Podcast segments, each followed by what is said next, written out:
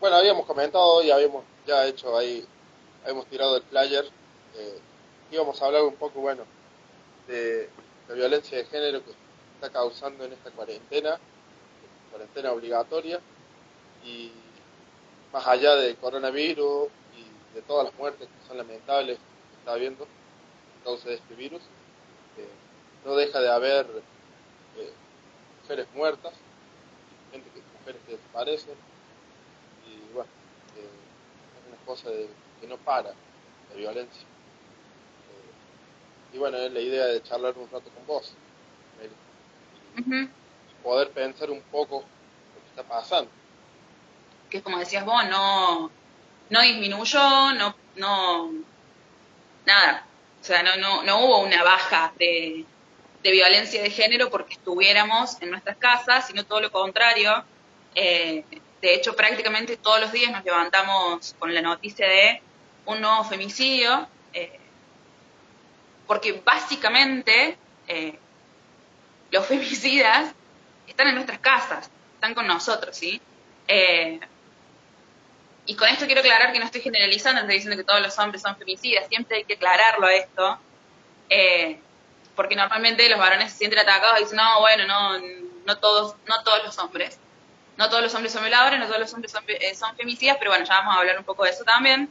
Eh, pero están en nuestras casas, digamos. O sea, esas mujeres que fueron asesinadas, de hecho también hubo un par de compañeras trans asesinadas, eh, las asesinaron en sus casas, las asesinaron en momentos eh, en los que supuestamente uno debería estar segura, digo, ¿no? Porque parece que las mujeres nos matan porque eh, nos matan y nos violan porque nos vestimos de determinada manera, porque estamos en el lugar equivocado, porque salimos de noche, porque, bueno, siempre por nuestra culpa. Eh, ¿Y qué vamos a decir ahora? los femicidios, más de la mitad o casi la mitad de los femicidios que, que se cometieron en este año fueron durante la cuarentena. Eh, eh, las estadísticas ascendieron. Estábamos teniendo una estadística de una mujer eh, o un femicidio cada 30 horas más o menos y ahora esa brecha se achicó y tenemos un femicidio cada 26 horas. Es decir, prácticamente todos los días tenemos un femicidio en Argentina en época de cuarentena sin, sin contar los casos de abuso que hubo denunciados de familiares que están viviendo en la misma casa, de las personas. De hecho, hubo un video que yo no pude ver, pero que estuvo circulando, un video en el que una chica filma a su abuelo en una situación de acoso porque su familia no le creía, ¿sí? Su abuelo vivía con él, eh, con ella. Eh, entonces, claramente las mujeres no nos matan y nos violan porque estamos en el lugar equivocado o vestidas de manera provocativa o porque nos pusimos una pollerita o porque salimos y nos emborrachamos. ¿Sí? A las mujeres nos matan por mujeres. Y, lo mismo pasa con, con, las disidencias, con las compañeras trans, ¿sí? Y algunos, eh, eh, eh, algunos datos como para ir pensando, ¿no?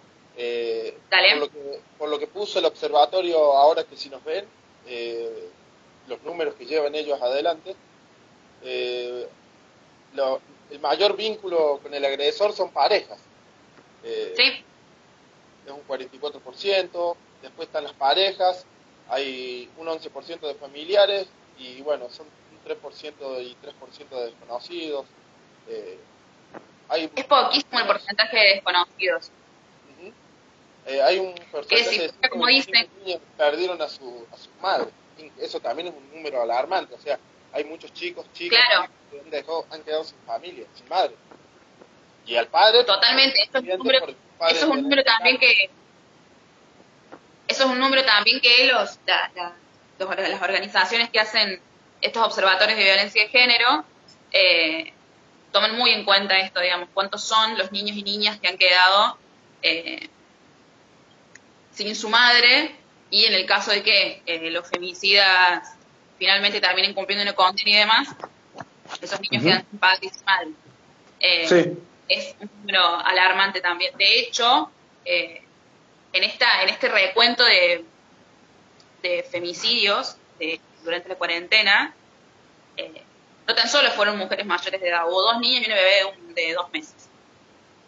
Eh, ¿Qué estaba haciendo esa niña? Eh, en esto de que siempre nos culpan a nosotras, ¿sí? De, los femicidios. ¿Qué estaba haciendo esa niña? Nada, no estaba haciendo nada como ninguna de las mujeres eh, que han sido asesinadas durante la cuarentena. Yo creo que mm, es muy importante también hacer hincapié que justamente en esto de eh, estar encerradas en nuestras casas, eh, nos encerramos con nuestros profesores, ¿sí? Si antes teníamos una mínima libertad de salir de nuestras casas, eh, tal vez a pedir ayuda, tal vez un momento en el que no estábamos con nuestro agresor que nos permitiera hacer un llamado a alguna línea, eh, alguna línea de, de, ayuda, la línea 144, se activaron líneas de teléfonos de WhatsApp, ¿sí? En, diferentes localidades, eh, para que se pudiera mandar un, un, mensaje sin necesidad de llamar, porque por ahí eh, no tenemos momentos ahora para estar alejadas de nuestros agresores. Estamos encerradas en nuestras casas con nuestros agresores. Entonces, eh, esos momentos que podíamos tener en pedirle ayuda a una amiga, en llamar por teléfono a alguna, a una línea de contención y demás, o de denuncia, no lo tenemos. ¿sí? No tan solo estamos encerradas con nuestros agresores, sino que no tenemos la posibilidad de llamar por teléfono eh, sin que nos escuchen, digamos, porque justamente estamos en el mismo espacio. Eh, estuvo muy buena esta, esta, movida de muchas organizaciones de habilitar teléfonos WhatsApp para que por ahí con un mensajito, eh, no hay necesidad de llamar, un mensajito que lo puedes enviar y lo puedes borrar y no queda respuesta en el teléfono. Eh, digo, hay situaciones en las que se puede acceder, digo, pero también hay que tener conocimiento de eso. por eso es muy importante hacer una campaña con estos de teléfono y demás para para que llegue a las personas que, lo necesitan y que puedan no puedan hacer una denuncia sin necesidad de llamar por teléfono eh, y exponerse que el profesor las escuche, digamos. Sí. Eh, te, iba, te iba a hacer una consulta, bueno, desde que siempre que nos juntamos a charlar o, o estuvimos charlando o estuvimos haciendo columna, eh, por ahí me olvido preguntarte al respecto, ¿cómo ves el trabajo que está llevando adelante el Ministerio de Género y Diversidad? El Ministerio de Género es, es un trabajo muy a, largo tiempo, yo creo, ¿no? O sea, no, no va a resolver todos los problemas en un día. sí, de todas maneras, eh, puntualmente, eh, me parece que la medida más importante es justamente lo, la de ampliar la línea 144, que de hecho en algún momento hasta casi había dejado de funcionar y la habían vaciado en el gobierno anterior. Eh, bueno, se habilitó, se atiende las 24 horas de manera gratuita desde todo el país, como lo venía haciendo. De hecho, también hay una aplicación de la línea 144. Eh, esto de también promover eh, la forma, seguir promoviendo la formación de la ley Micaela, digo, requiere un trabajo bastante importante porque justamente eh, las cuestiones de género también estuvieron muy dejadas de lado por el gobierno anterior.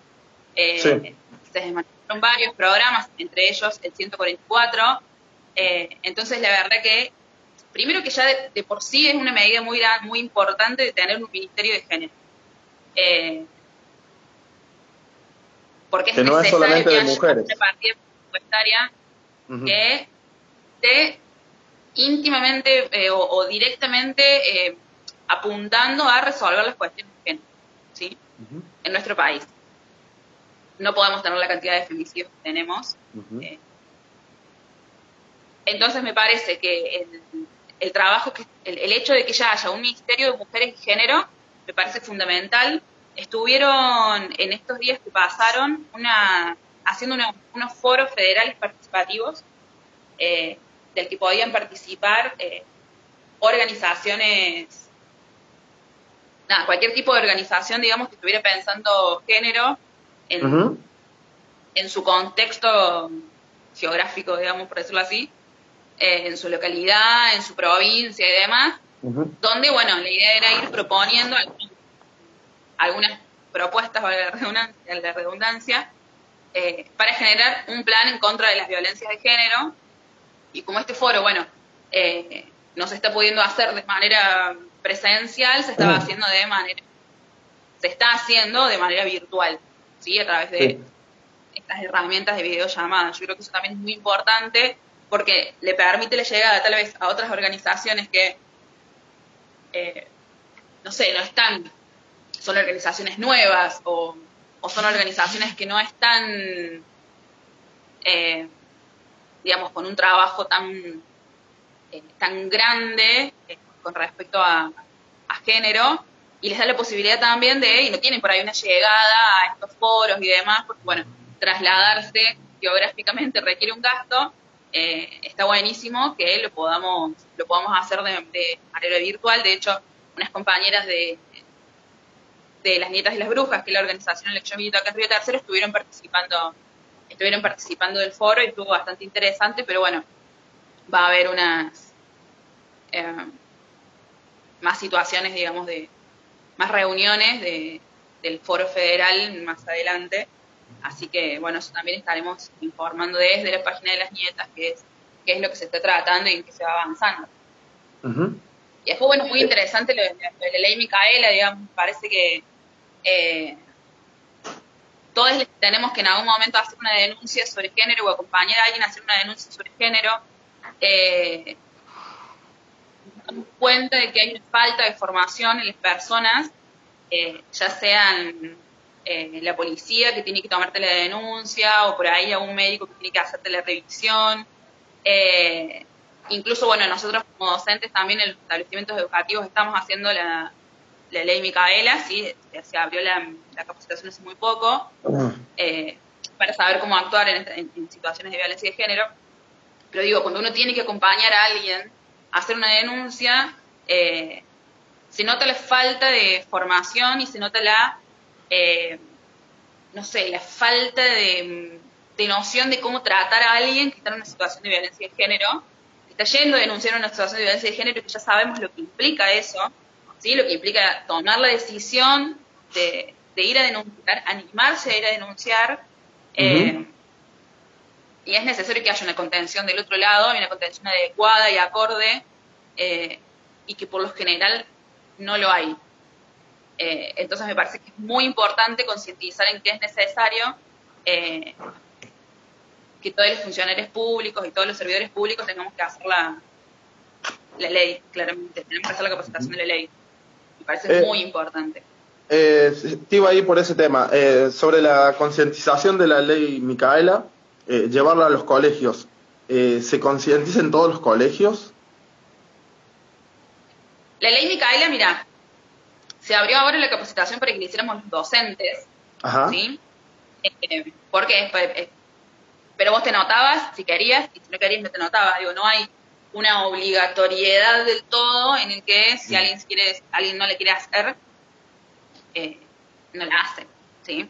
De hecho, también tiene que haber, porque yo le puedo hacer porque a mí mi directora o mi director me pide que yo haga la capacitación y yo le puedo hacer y después eh, no darle ni pelota porque no me interesa el tema. Digo, porque eso también pasa. Muchas veces, eh, lamentablemente, eh, para que la ley, para que la capacitación funcione, tiene que haber alguien también concientizado del otro lado, eh, con una perspectiva de género y demás, y suele fallar eso, o suele faltar en realidad ese compromiso.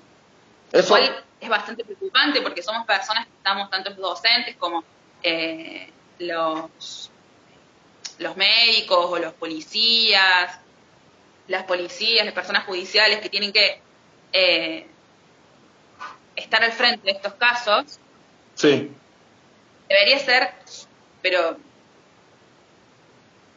no, no debería existir ninguno de nosotros que no tenga una formación en, con perspectiva de género deberíamos hacerlo, digo, estamos eh, en contacto todo el tiempo con mucha gente con esta, en estas situaciones eh, y debemos saber cómo actuar y cómo hacerlo de manera que no terminemos revictimizando a la víctima de violencia.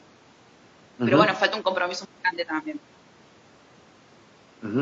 Eh, te iba a preguntar para seguir yendo por el lado ahí de los, eh, de los colegios, estaba pensando en eh, la educación sexual integral, que bueno, es un tema que todavía cada vez que se habla de, de lo que pasa con las mujeres, y en general, porque yo creo que la educación sexual integral no tiene que ser solamente para las mujeres, sino también para los varones, eh, es un tema pendiente que sigue muy, muy candente todavía en, el aire eh, y, no se hace y no se, no se habla nada del tema.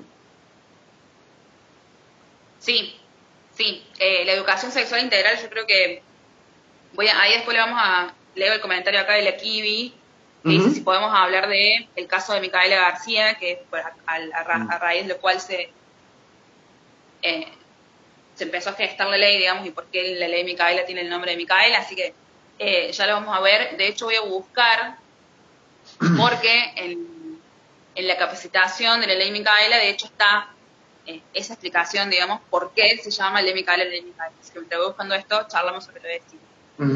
Eh, sí, es muy importante la ESI en las escuelas. Yo tengo la, suerte de trabajar en escuelas en donde la ESI está muy presente.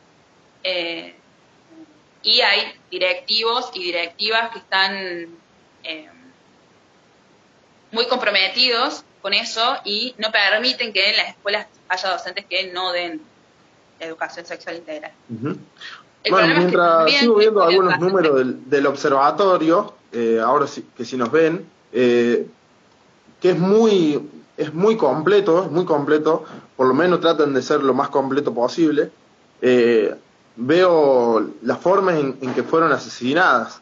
Eh, del primero al 30 de abril tienen los datos eh, y la mayoría, bueno, son por armas blancas, eh, tienen un 23%, a golpes un 19%, arma de fuego 16%, asfixia un 15%, quemadas un 11%. Es muy, hasta sangriento te diría la forma. Sí, es muy, muy violento. Eh, nos matan como basura, digamos, y no... Eh, creo que creo que justamente lo que pasa es que eh, y por eso me parece que está bueno eh, charlar esto también de, de, la, liberación, y hago comillas de nuevo, de la, de la prisión domiciliaria de los presos. Porque parece que los femicidas están en las cárceles los violadores están en las cárceles, ¿sí? Si fuera así, no debería haber más femicidios, porque ya deberían estar todos los violadores y todos los asesinos eh, y femicidas en la cárcel. No pasa eso, ¿sí? Claramente no pasa. De hecho, el, el femicidio de Micaela García debía estar en la cárcel y una jueza lo liberó, ¿sí? No fue prisión domiciliaria. Lo liberaron, ¿ah?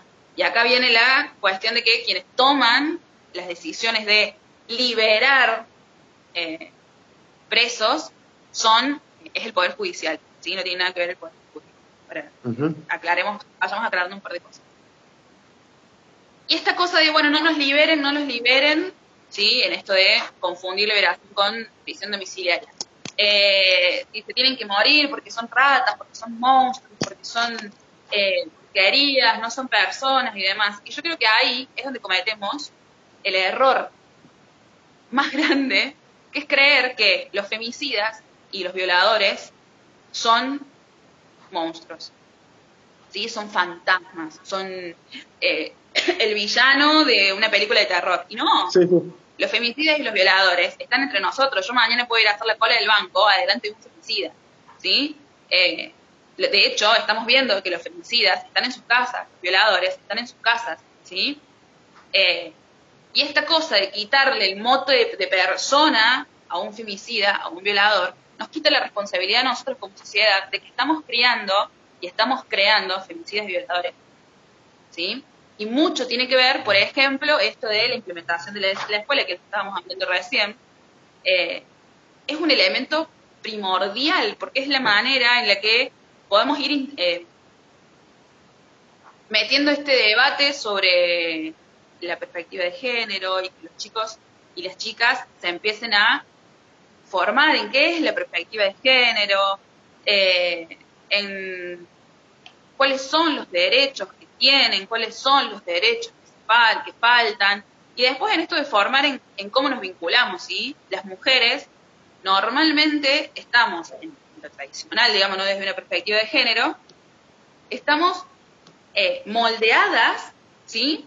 Para ser objetos de los varones, ¿ah? En nuestras relaciones, porque aparte las relaciones solamente tienen que ser heterosexuales, sí, las mujeres tenemos que relacionar con varones, los varones con mujeres, y en esa relación hay un juego de poder entre los varones que tienen que hacer ciertas cosas, ¿sí? Tienen que ser machos, no pueden dejarse eh, mandar por la mujer, porque si la mujer los manda, es un pollerudo, y las mujeres estamos moldeadas para satisfacer y ser objeto de satisfacción de los varones, ¿sí? Tenemos que hacer lo que los varones los dicen, si no, habrá represalias.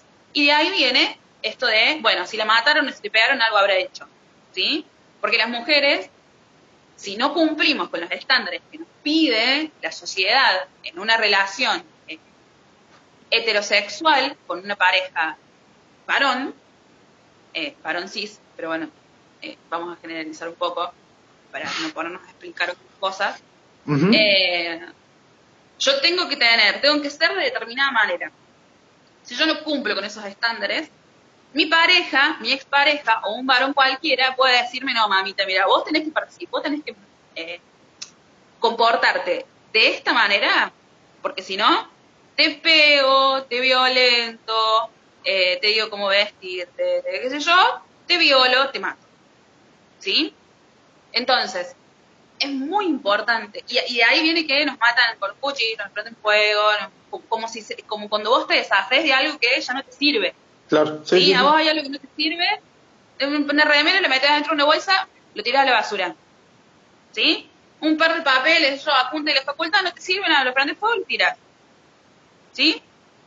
Es lo mismo que pasa con las mujeres, ¿sí? Somos cosas que cuando ya no les servimos porque no nos estamos comportando como nos dijeron que nos comportemos, eh, se deshacen de nosotros. Le tiras al tacho de basura, lo prende fuego. Le tiras a la basura, le prende fuego, te, te deshaces eh, de una persona como algo que ya no te sirve, como un objeto que ya no te sirve. Y ese es el problema de pensar que los violadores y femicidas están en la cárcel. No, ¿sí? Y si seguimos sin formarnos desde una perspectiva de género, si seguimos eh, obviando la ESI en las escuelas, seguimos eh, permitiendo que mi amiguito haga un chiste machista sobre que se violó a tal y tal, si permitimos, eh, no sé, que mi hijo esté sentado en la vereda gritándole cosas a las chicas que pasan por la calle, todas esas cosas forman violadores y femicidas. Todas esas cosas les dan la idea a las nenas, ¿sí? Que son objeto del varón y al varón de que las mujeres somos sus objetos, con las cuales pueden hacer, con las que pueden hacer lo que quieran, ¿sí? Manipularlas, eh, deslegitimar su palabra cuando dan una opinión, porque las mujeres para eso no sirven, las mujeres no son inteligentes, ¿sí? Eh, no pueden participar en política, ¿sí? Tengo que verificar yo con quién eh, se escribe, tengo que verificar yo cómo se viste, tengo que verificar lo que anda contando de mi casa, ¿sí? Porque lo que pasa en la pareja es íntimo, ¿sí? Y de ahí también viene de que muchos no nos eh, animamos a denunciar o a hablar con una amiga que sabemos que está en una situación de violencia, porque no, bueno, eso que se arreglen ellos. Es un tema de ellos, y muchas veces ese que se arreglen ellos y que es tema de ellos termina en femicidio. Eh, entonces es muy importante tener en cuenta que todas estas capacitaciones, la, la de ley Micaela, la educación sexual integral en las escuelas, es muy importante, pero nosotros también como ciudadanos tenemos que poner de nuestra parte para de poco ir eh, eliminando esta idea de la mujer objeto, ¿sí? De la diferencia o de la desigualdad de género, porque sí, de diferencias hay, diferentes somos todos. El tema, el problema es que esas diferencias se traduzcan en desigualdad de derechos, que es lo que está pasando. Hemos conquistado un montón de derechos, eh, el movimiento feminista eh, y el movimiento LGTB eh, han, han, conquistado un montón de derechos, pero sin embargo a las mujeres nos siguen matando, eh, a las lesbianas nos siguen pegando por lesbianas, a, las compañeras trans las siguen eh, asesinando y las siguen tirando en una zanja. Eh, digo, hay violaciones correctivas. tenemos ahí que todavía, bueno, está ahí, que se va a hacer su juicio y, bueno, lamentablemente ahora con todo esto de la, de la pandemia se, se atrasó todo y, y es una compañera que la violaron correctivamente entre 10 personas y ella se defendió y mató uno y la que está imputada es ella. Eh, entonces me parece que conquistamos un montón de derechos y nos falta un montón más. Y lo que más nos falta es romper con el sentido común. El sentido común, eh, es justamente esto, es una acción tan pequeña como si yo estoy con mi amigo y lo escucho decir, mira qué lindo culo, ¿cómo te lo rompería? Decirle, che, hermano. No, no va. Esos comentarios no. ¿Está? Tan, tan, tan básico como eso, ¿sí? Porque podemos tener la Micaela, podemos tener ese en las escuelas, pero si nos juntamos a comer un asado, si en la escuela, dando ese o recibiendo ese, decimos, eh, todas las mujeres o, todos tenemos eh, igualdad de derechos, eh, este comentario es machista, este comentario es violento, este comentario, qué sé yo. Pero después estoy en un asado con, amigos y me olvido absolutamente de todo. Lo que recibí en la escuela o lo que transmití en la escuela o en una capacitación no tiene ningún sentido. Si yo no puedo ir transformando de a poquito con perspectiva de género los espacios cotidianos en, lo que yo estoy. Con mis amigas, alumnos, con mis compañeros de trabajo. Eh, Digo, es muy importante lo que se hace a, tamaño macro, con las capacitaciones, la educación sexual integral, las leyes y demás, pero las leyes existen y los femicidios y las violaciones siguen existiendo también. Eh, entonces me parece que, obviamente que a largo plazo, eh, los jóvenes, y lo vemos en la escuela, digo, los jóvenes que, que reciben ESI, tienen una perspectiva de género zarpada y eso es algo que a mí me llena de esperanza porque incluso hay cosas que en nuestra, en, nuestra época eh, era algo de construir y los pibes ya lo traen, digamos, hay ciertas cuestiones de eh, respeto, de igualdad, que los pibes ya le traen, ¿sí? O les es muy fácil asimilarlo cuando charlamos en la escuela. Y yo creo que eso es fundamental, eh, me parece súper importante, porque esos jóvenes de hoy son los que de a poco. Hoy van a transformar la sociedad y la van a ir transformando también en el futuro, porque esos, esos jóvenes que hoy se están formando con este, con perspectiva de género, en las escuelas, son el día de mañana quienes van a ser nuestros docentes, nuestros médicos, nuestros judiciales, nuestros padres, nuestras madres, digo, me parece que eh, a largo plazo eh, tiene un montón de peso, pero no le podemos dejar todo el peso de mejorar el mundo a los jóvenes.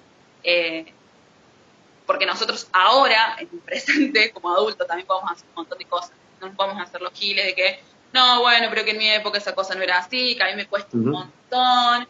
yo no creo que te cueste tanto no gritarle que lindo culo tenés a una pibe en la calle. Claro, empezando por ahí. no claro, si no le pegas el carro a tu amigo que está haciendo un comentario de mierda, eh, es tu problema, digamos. ¿sí? No es tan difícil hacerlo. ¿sí? No lo haces porque no lo querés hacer. Hay otras cosas que pueden ser un poco más complicadas para las nuevas para las viejas generaciones. No lo entiendo, yo lo entiendo. No es excusa. No es excusa. ¿sí? Tenemos que ayornarnos a los tiempos que vienen y empezar a, a, pensar un poquito más en perspectiva de género. Vamos a, le voy, voy, a leer lo de, lo de Micaela, lo de Micaela García. Eh, que es un caso incluso que, nos puede servir también para, para, meter en esto de la liberación. Sí, sí. Eh, vos decime cuánto tiempo tenemos, ¿no?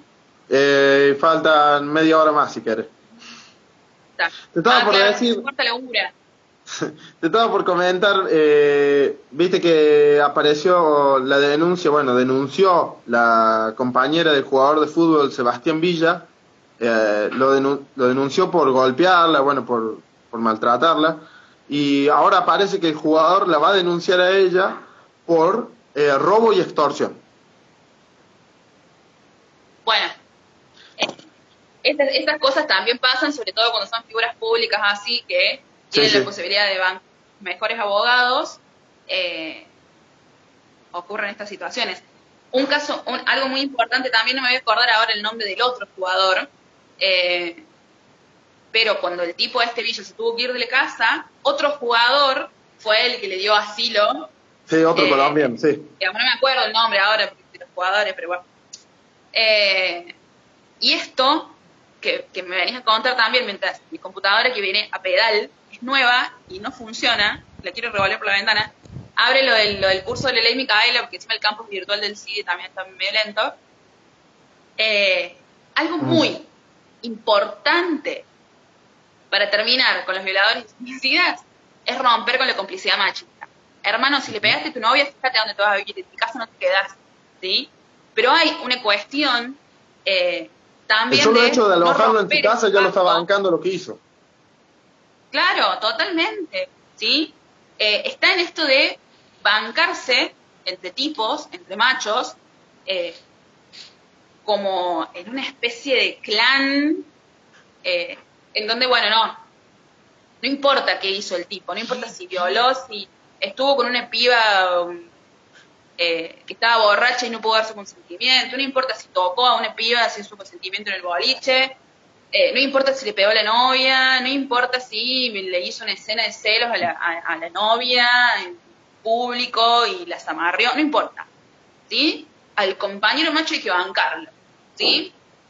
Y también existe esto de, esto también de bancarle el chistecito, aunque por ahí no esté de acuerdo, eh, a mi compañero varón, porque, bueno, ¿qué le voy a decir? Me voy a quedar con el después, cuando yo rompo la complicidad machista, que soy un puto, un maricón, eh, un... Te quería plantear algo, Meli, que le plantean al jugador, y, y bueno, pasa mucho, ¿eh? ¿eh?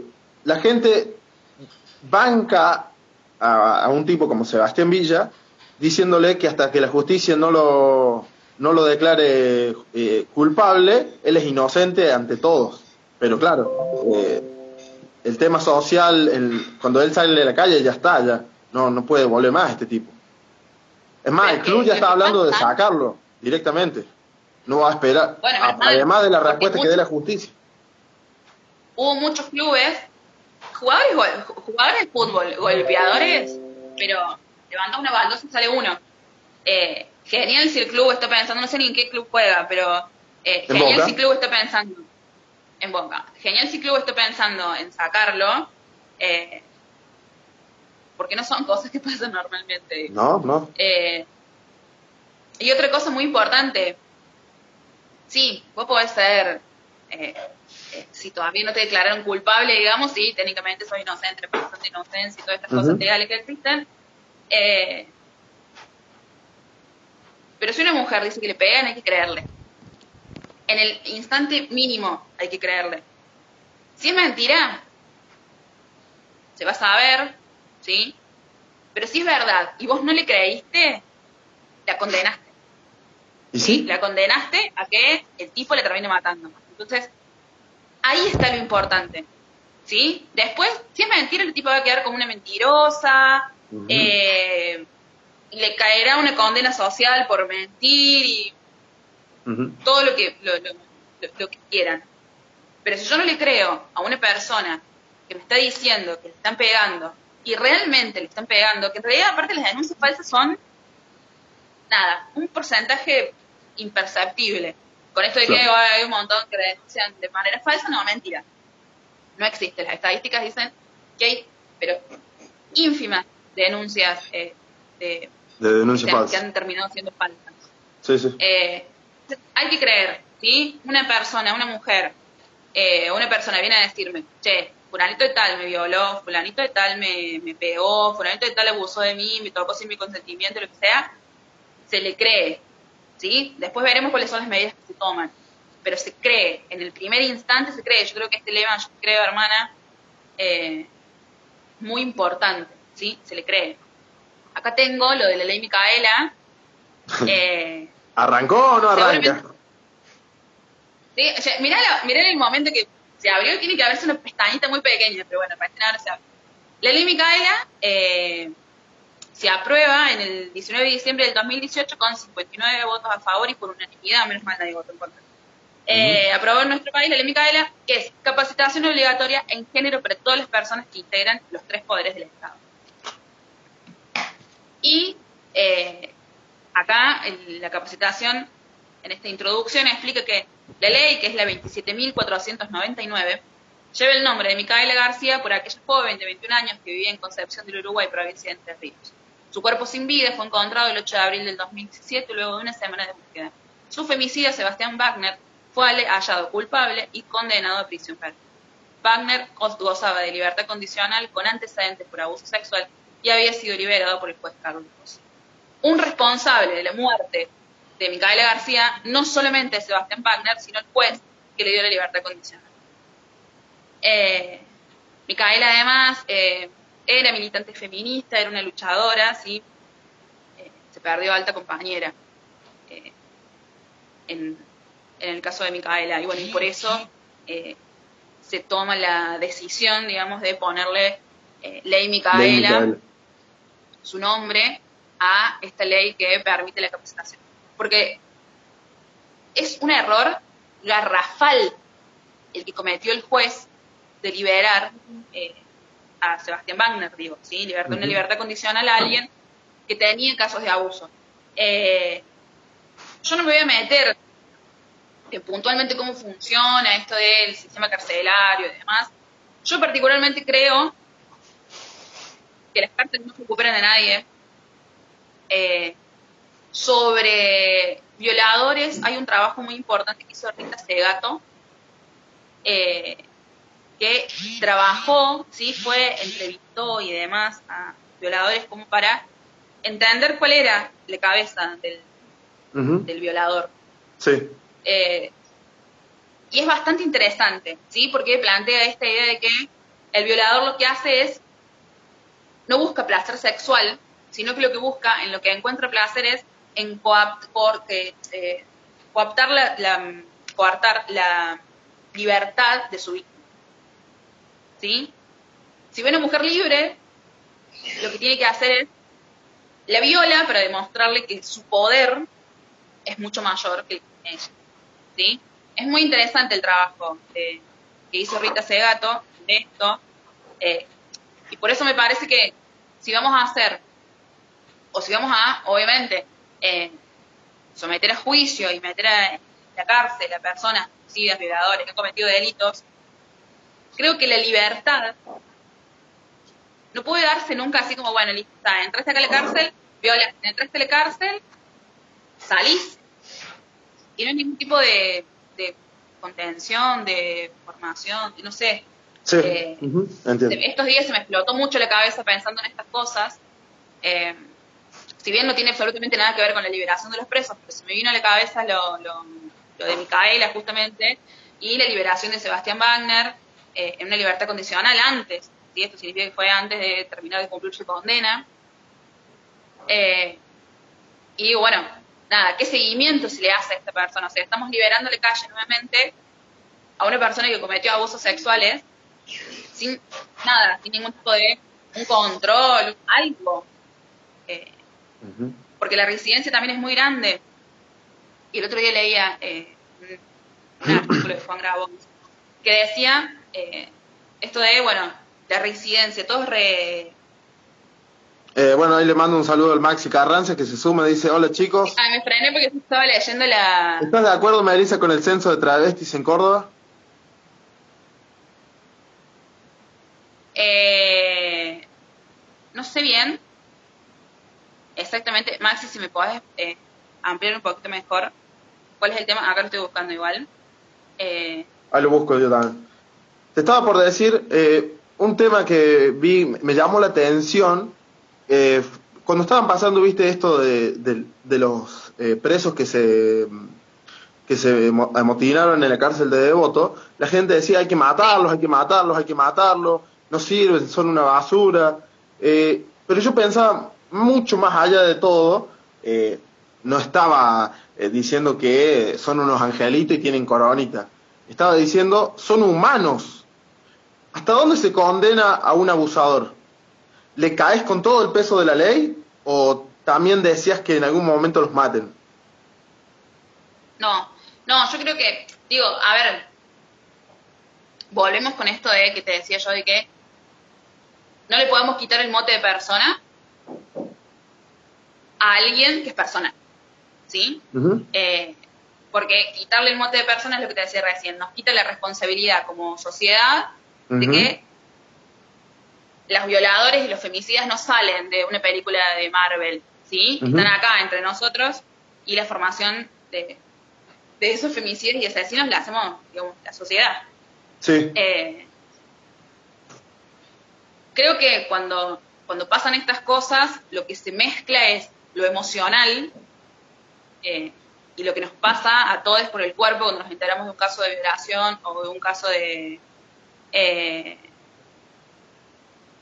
me, distraigo porque estoy leyendo los comentarios de que ya lo vamos a leer, Chare. creo que hay algo emocional que nos pasa eh, a los que prendemos la tele o abrimos internet y nos encontramos con eh, un femicidio nuevo o un eh, abusador y creo que lo que lo primero que nos sale es esta emocionalidad y es este basta y qué podemos hacer y qué sé yo, pero creo que ninguna de nosotras sería capaz de, de provocar la muerte de nadie. Justamente eh, no somos partidarias de la violencia en sí. Obviamente que después, bueno, hay otros, hay otros debates para dar de que las mujeres también pueden, podemos ser violentas y, está genial, no es solamente un patrimonio de los valores. Eh, pero las personas que están en la cárcel es un cometido, el delito que es un cometido son personas y requieren derechos, ¿sí? Tienen derechos, porque son humanos, y tienen derechos humanos como cualquiera. No podemos pedir eh, derechos humanos, ¿sí? En nuestra parte como argentinos tenemos alta conquista sobre los derechos humanos. No los podemos tirar por la borda así, porque a un par de locos se les ocurrió decir en los medios de comunicación que el mismísimo Alberto Fernández le va a ir a abrir la, puerta a los presos y los va a liberar. ¿Sí? Porque prácticamente es eso lo que se está diciendo. Es una locura. ¿Sí? Es muy importante informarse. Eh, creo que no podemos perder todo este camino que venimos haciendo derechos humanos. Eh, acá, tendríamos que haber hecho, digo. Acá encontré un poco lo, que decía el Maxi Carranza, perdón que te corte. Histórico censo del 2020 incluirá a las familias LGTBQ más y a las personas trans. Bien, no sé por qué no estaría de acuerdo, no, no, creo que no entendí la pregunta del Maxi. En realidad, eh. creo que cualquier medida que sirva para, mm. para ver cuáles son las condiciones de la población trans, que lamentablemente son horribles, ¿sí? Eh, ajá, sí, bueno, ahí le y pone informarse que el Poder Judicial es independiente también, que el proceso no tiene nada que ver. Sí, sí, sí. O sea, eh, creo que es educación cívica básica, ¿sí? La división de poderes. Pero bueno, nada. Eh, justamente con esta confusión juegan los medios de comunicación, ¿no? creo que no es casual lo que están diciendo. me parece que es la información que ha ido circulando para que justamente nos creamos eso, ¿sí? Que Alberto Fernández está decidiendo que violadores y femicidas anden sueltos por la calle matando mujeres. Eh, con respecto a lo, del censo, me parece que cualquier medida que implique mejorar o conocer para mejorar las situaciones de la población trans en Argentina, eh, me parece fantástico, de hecho. Me voy a poner a leer un poco más porque, qué sé yo, no sé si habrá alguna letra chica, pero la verdad que me parece súper importante. Eh, ahora yo no sé, ¿va a ser solamente en Córdoba o en todo el país? Eh, Porque Maxi pregunta... habla de todo el país. Acá tengo, acá justamente desde el CIDE abierto. Eh, el CIDE es la plataforma en la que... Y otra cosa que salió hace, hace en, estos, eh, en, en las últimas horas es que le consultaron al presidente sobre la ley del aborto y dijo que ya está lista. Bueno, se van a comer vivo ahí directamente. Bueno, son. Sí, sí, se lo quiere. Eh, ya, ya leo algunos. Leer, a ver, yo creo que no hay nada peor que leer los comentarios abajo de las noticias en redes sociales. No, no hay que hacerlo. No, no, es una cosa que, te enferma. Te da una úlcera. Te da una úlcera si te pones a leer todo eso. La otra cosa que quiero comentar, eh, antes, después de seguir, eh, la, el Instagram Live que estamos haciendo lo vamos a dejar grabado en audio y lo vamos a publicar en Spotify. Quiero comentar que, bueno, eh, un logro que hemos tenido en este último tiempo, por lo menos desde la radio que tengo por internet y todos los trabajos que venimos haciendo, es que puedo subir todos los podcasts a Spotify, así que bueno, lo vamos a ver publicado ahí. Genial. Y bueno, puedes dejarlo guardado también acá en el Instagram. Va a quedar grabado también en el Instagram. Sí. Acá estaba leyendo lo que puso la, la Chare, la Uchare, vamos extendiendo este otro punto de vista. Me siento un poco contenida y no tan sola en esto de que todos somos humanos, el respeto de los derechos en todo momento y la condena en el peso de la ley. Ojalá tuviéramos un sistema judicial y justo, y bueno, otra cosa es la justicia como mano propia, la cual no la condeno porque, bueno, ahí juegan las emociones de una víctima. Informarse de que el Poder Judicial es, bueno, esto ya lo Totalmente. Estoy, eh, estoy de acuerdo con, con, la, con la Chare, esto de, sí, definitivamente eh, somos todos humanos. Y creo que eso es lo que no se puede perder de vista. Eh, y es lo que se está tratando de perder de vista, digamos, es lo que está tratando de hacer los medios eh, que han generado toda esta bola de que se va a, libertar, se va a liberar a violadores y femicidas, mm. que eso también me parece que es algo importante de aclarar. No se permite el arresto domiciliario de quienes hayan cometido delitos con armas, ¿sí? abuso sexual, violencia de género y eh, delitos violentos. no se le va a dar prisión, ni siquiera se le va a dar prisión domiciliaria. O sea, si no estamos hablando ya de liberar, nadie va a liberar a nadie, excepto que cumplan su condena, eh, no se va a liberar a nadie que haya cometido un abuso sexual, una violación, eh, un femicidio, ¿sí? un asesinato, un crimen con alma, con arma o con violencia. Entonces, eh, tenemos que dejar de creernos todo lo que nos dicen los medios y tratar de informarnos un poco y esto retomamos lo que decía el Echare, que eh, no tiene nada que ver con el Poder Ejecutivo, que toma las decisiones, eh, es el Poder Judicial. ¿Está? Eh, y no, liberación. Parece que esa es la clave. Liberar no es la prisión domiciliaria. ¿sí? Prisión domiciliaria no es liberar. Y los femicidas y violadores no solamente están en la cárcel, ¿sí? están acá, mirando, ¿sí? pasando por la vereda del frente de mi casa. Eh, es nuestra responsabilidad como sociedad ¿sí? que no haya femicidas y violadores en la calle, y no porque los tengamos que meter todos presos, sino porque no haya, no existan femicidas y violadores, ¿sí? Empecemos a formarnos y a romper los sentidos comunes que hacen que hoy todavía sigamos creando y criando femicidas y violadores. Exacto. Bueno, Meli, mira, queda, nos queda ya poco tiempo, eh, pero quiero invitar a la gente que está viendo para el martes también a las 11 y 30 vamos a hacer un Instra Live con el Leonel. Hicieron un proyecto junto a otros un grupo de docentes donde plantean las detenciones por violar la cuarentena, cuarentenas eh, las detenciones selectivas y enfocadas en los barrios más pobres. y bueno, un informe muy, muy, muy bueno que han hecho, basado acá en Río Tercero, así que el martes a las 11 y 30 vamos a estar charlando con el Leone. Y, y bueno, eh, agradecerte como siempre por este tiempo y charlar esto, que es importante, y yo creo que habría que haber más debate sobre este tema, más charlas sobre estos temas. Eh, se hacen poco, no eh, algunos medios, y no, no vamos a decir medios, vamos a decir medios independientes, más chicos, eh, le, dan lugar, pero no se plantean del todo. Y bueno, y acá en la ciudad no, vuelvo a insistir, no se da el debate directamente. No, de hecho me parece, creo que yo te lo había dicho esto, me parece muy importante porque... Ah, bueno, buen dato. Realmente, lo voy a tener en cuenta. Realmente siento que los espacios que vos nos, has dado siempre en los medios, con, con puntualmente con el, con el feminismo eh, y a la comunidad LGTB, realmente es desde la responsabilidad y desde el compromiso, eh, y no desde, bueno, bueno, vamos a cumplir el cupo, vamos a poner una mujer a hablar de género y punto, eh, sino que es realmente desde, desde el compromiso de informar eh, Y seguir abordando temas, o sea, no quedarse con, con una sola cosa, hay que seguirlo abordando desde todos lados. Totalmente. Pero por eso digo, creo que sos el único medio que lo hace desde realmente desde el compromiso y no para quedar bien. No. Como para un lavadito de cara de que hablamos de género. Hay que seguirlo. y de verdad yo creo que hay que seguirlo abordando. sos el único. Hay que seguirlo eh, abordando. Se tienen que dar en todos lados. Eh, el tema es concientizar, tratar de concientizar a otros medios que lo puedan hacer, que lo puedan lograr. Y no creo que sean los medios, yo creo que son las personas las que tienen que abordar el tema.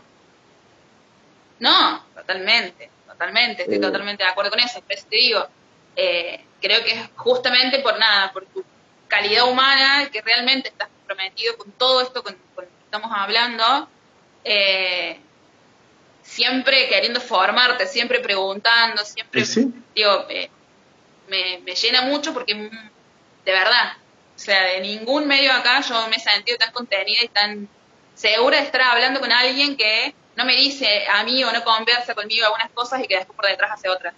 eh, y, y, me parece que tiene que haber ese compromiso en las personas, esto que dice la, la Char, en los dueños de los medios de comunicación y en las personas que están haciendo los programas. Digo, tiene que haber un compromiso en serio.